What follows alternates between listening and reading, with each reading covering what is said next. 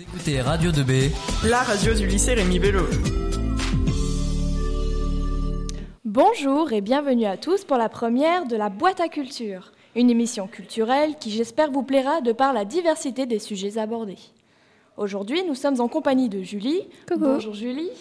Et de Benjamin. Salut Benjamin. Salut à tous. Vous êtes en forme? Super. Alors super. Alors ils vont respectivement vous parler de musique, garage rock pour Julie, et de cinéma, une petite critique cinématographique de Benjamin.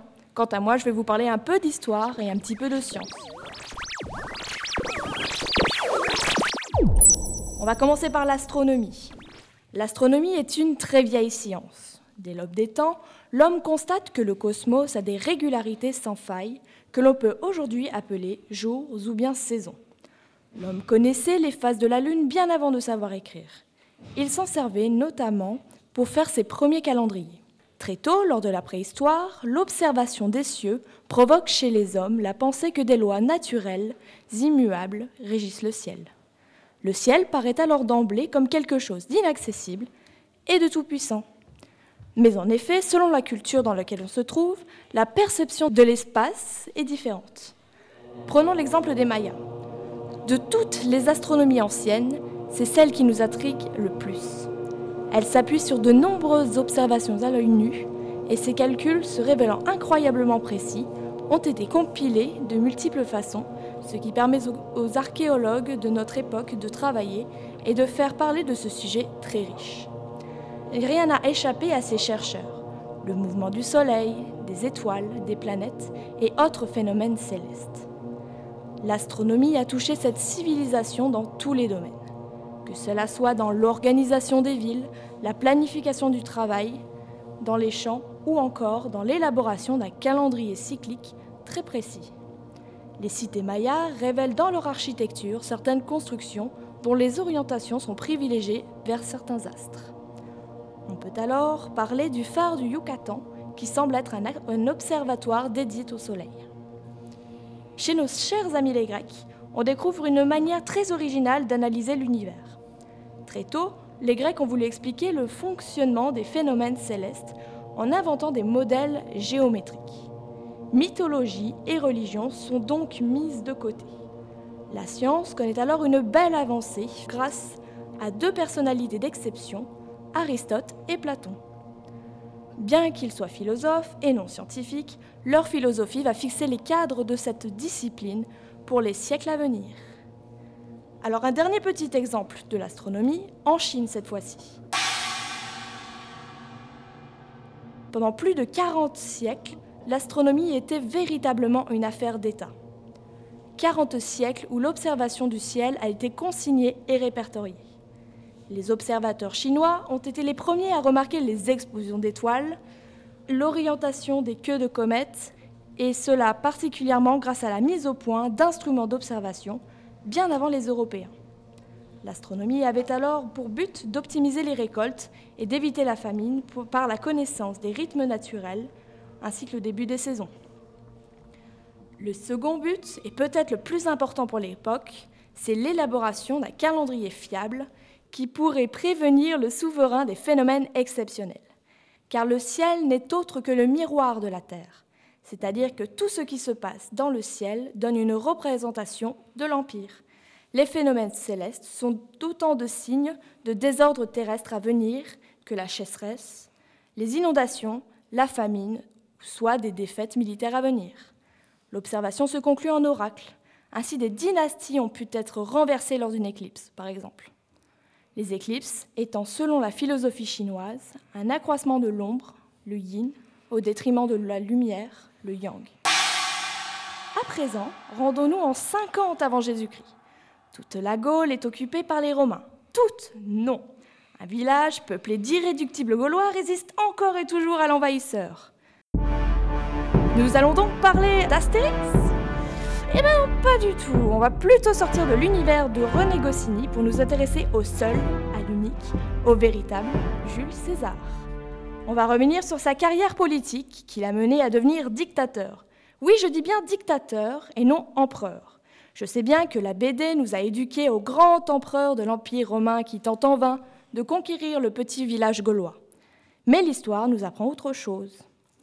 Le jeune Jules César, plein d'ambition, rêvait de jouer un rôle important dans l'Empire romain. Il commença sa carrière politique à 31 ans en suivant le parcours classique du cursus honorum, soit la carrière des honneurs, correspondant à un parcours de magistrat, sur une dizaine d'années entre moins 69 et moins 59 avant Jésus-Christ.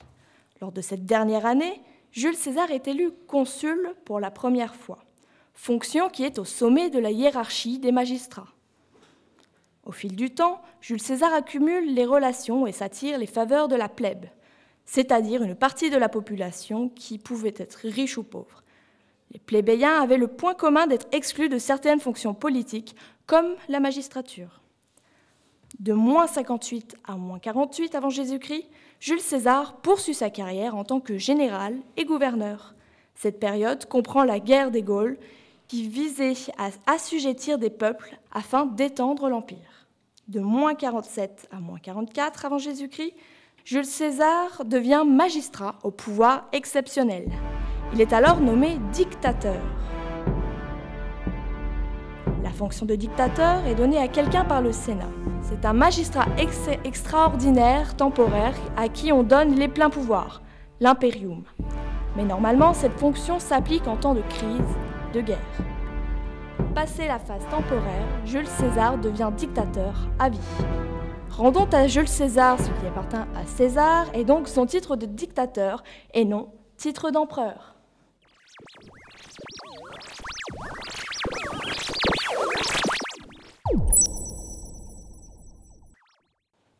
Alors moi je vais vous parler de Braveheart aujourd'hui.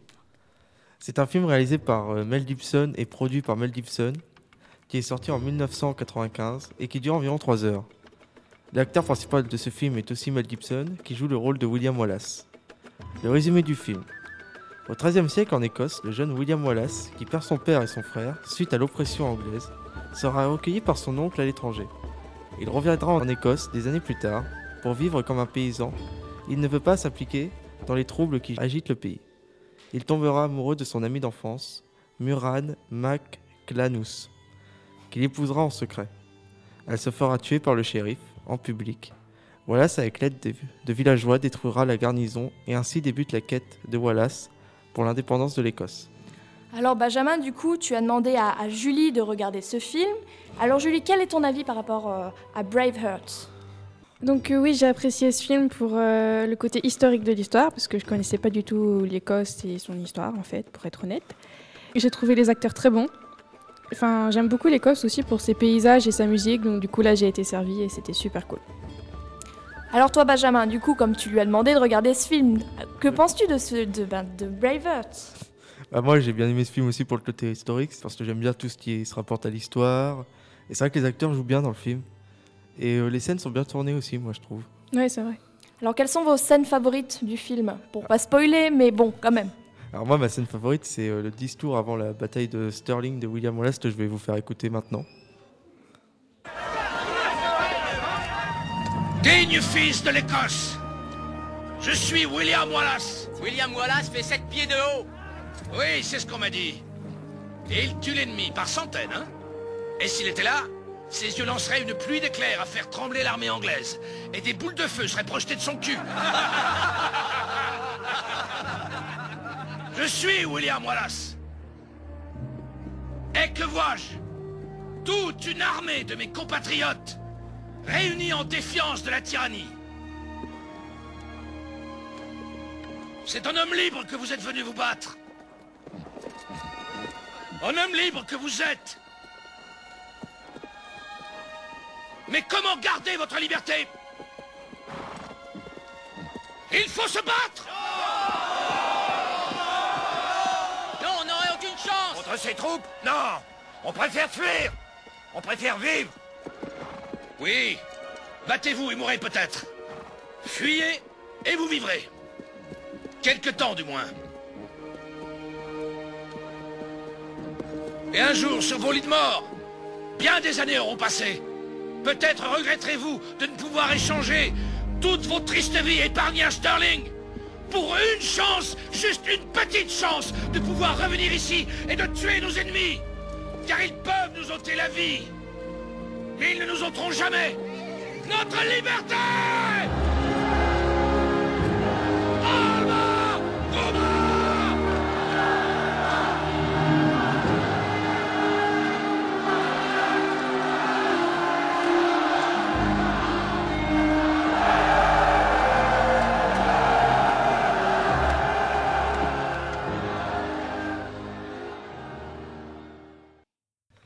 Pour vous replacer un peu dans le contexte du film, le discours que Wallace tient à ses troupes écossaises juste avant la bataille de Stirling, parce que les troupes allaient s'enfuir du combat parce qu'elles avaient peur. Et après ce discours glorieux qui a remotivé les troupes, elles repartent à l'assaut des troupes anglaises, euh, plus vigoureuses que jamais. Alors Benjamin, comment conseillerais-tu ce film? Pour son côté historique ou bien pour sa musique? Parce qu'on l'a entendu, il y a des sons avec des violons qui sont plutôt euh, bons à écouter Ou euh, juste parce que c'est un film d'action Alors moi je conseillerais ce film euh, en fait pour les trois arguments que tu as dit, euh, parce que l'histoire est très, très bien, l'action dans le film est bien, il y en a un, un peu beaucoup, oui, et les musiques du film sont très belles. L'histoire est bien développée Oui, ça va. Après l'art visuel, intéressons-nous de plus près à nos oreilles et plus précisément le don qu'une poignée de personnes possèdent, l'oreille absolue. Premièrement, qu'est-ce que l'oreille absolue? C'est la faculté à reconnaître, identifier et à mémoriser chaque note à l'écoute d'un son sans l'avoir écouté au préalable. La plupart des gens ne discernent que les hauteurs de ton. Moins d'une personne sur 10 000 est capable d'identifier les notes exactes. Malgré ce que la majorité peut croire, les personnes douées d'une oreille absolue n'ont pas d'aptitude de perception particulière, identique au reste de la population. Le secret de l'oreille absolue se révèle être dans le cerveau. Les personnes douées de l'oreille absolue ont ancré dans leurs circuits neuronaux une correspondance entre la note entendue et la fréquence perçue mémorisée à tout jamais. Malgré l'acquisition de l'oreille absolue à la naissance, celle-ci se développe durant l'enfance. Les enfants grandissant dans un environnement musical la développeront plus facilement. Cette prédisposition évolue donc par l'apprentissage. Certains peuvent être envieux de ce don précieux, surtout les musiciens. On ne va pas se mentir, c'est quand même vraiment pratique. Tu repères sans difficulté lorsque tu joues faux, donc tu peux te corriger plus facilement puisque tu entends tout. Le célèbre compositeur du XVIIIe siècle, Wolfgang Amadeus Mozart, possédait l'oreille absolue. Mais bon, parfois il n'y a plus d'oreille absolue lorsque le génie est au rendez-vous. Beethoven a bien composé la 9e symphonie, bien connue de tous, tout en étant sourd.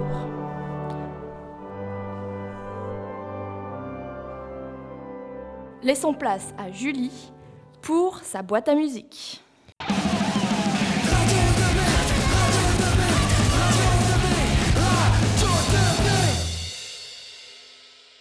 Bonjour, alors aujourd'hui je vais vous parler du garage rock. Ça a percé en 1960 et c'est un des principaux sous-genres du rock. On le reconnaît avec les caractéristiques telles que la qualité souvent médiocre ou volontairement sale du son, le côté brut et peu retravaillé et l'équipement minimaliste comme fait dans un garage. Vous pourrez euh, plus décrire ce style et voir plus de quoi je parle en écoutant la compilation Nuggets publiée en 1972. Je vais donc, vous présenter trois chansons qui ont un style de garage rock. Je vais commencer tout de suite avec The White Stripes, avec leur chanson Icky Thump. Elle a été écrite et chantée en 2007, prend partie de l'album du même nom. Au clavier, on retrouvera Jack White, et euh, le clavier sonne comme un instrument celtique, en rythmique, donc à la batterie, Meg White. On pourra entendre plusieurs fois des riffs lourds, puis une envolée bien ficelée à la Led Zeppelin.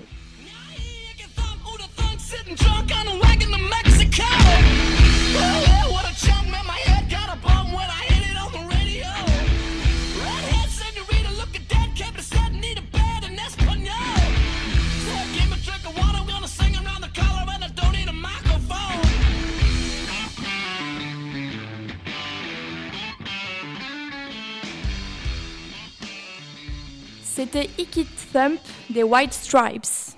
Et on continue avec une chanson des Stooges, Search and Destroy, composée en 1973 de leur troisième album Raw Power. Le titre utilise un terme utilisé lors de la guerre au Vietnam. Et on retrouve cette chanson dans les bandes son de La Vie aquatique et Sucker Punch, res- respectivement en 2005 et 2011.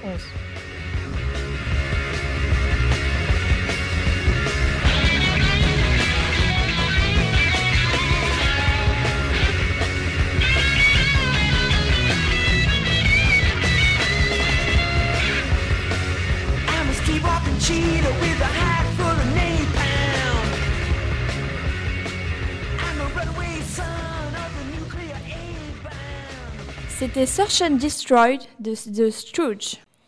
Et pour finir, on va écouter Hard to Explain des Strokes. C'est une chanson composée en 2001 de l'album Is Visit. C'est une chanson disponible en 45 tours et CD. Dans cette chanson, on peut retrouver plusieurs contradictions. Par exemple, entre les paroles et le clip, parce que les paroles ne correspondent pas aux images. On vous pouvez voir vers la 35e seconde du clip, au moment où est chanté Was a Honest Man. Et une contradiction aussi dans les paroles, qui ne font aucune référence à la vidéo.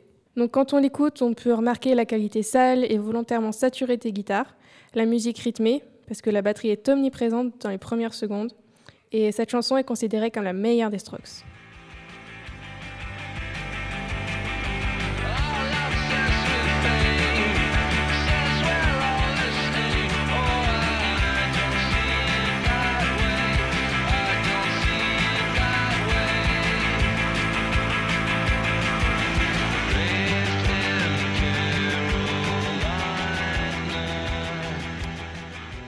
Hard to Explain de The Strokes.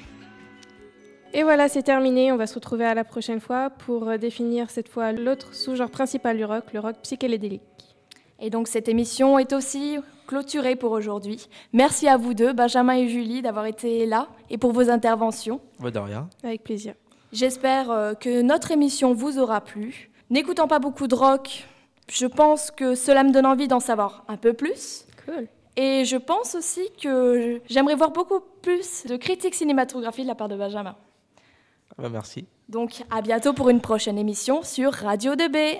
Au revoir. Salut Vous écoutez Radio 2B. La radio du lycée Rémi Bello.